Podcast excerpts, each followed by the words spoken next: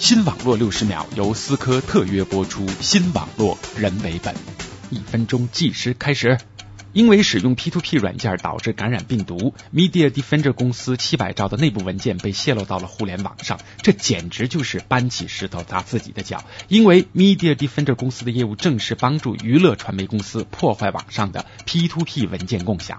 Media Defender 公司被网民称为美国电影协会的走狗。这家公司曾经制作过一个号称完美的电影下载网站，实际上这个网站的客户端程序却会扫描用户的电脑，以检查是否有盗版的影视文件。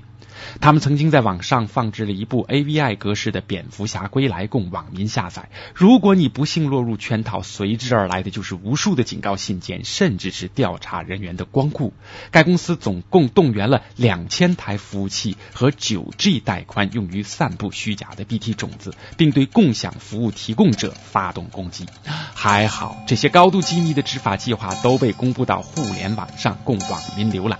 新一季美剧已经开播了，各位千万要多个心眼儿啊！新网络六十秒由思科特约播出，新网络人为本。本节目由反播制作，triple w dot antiwave dot net。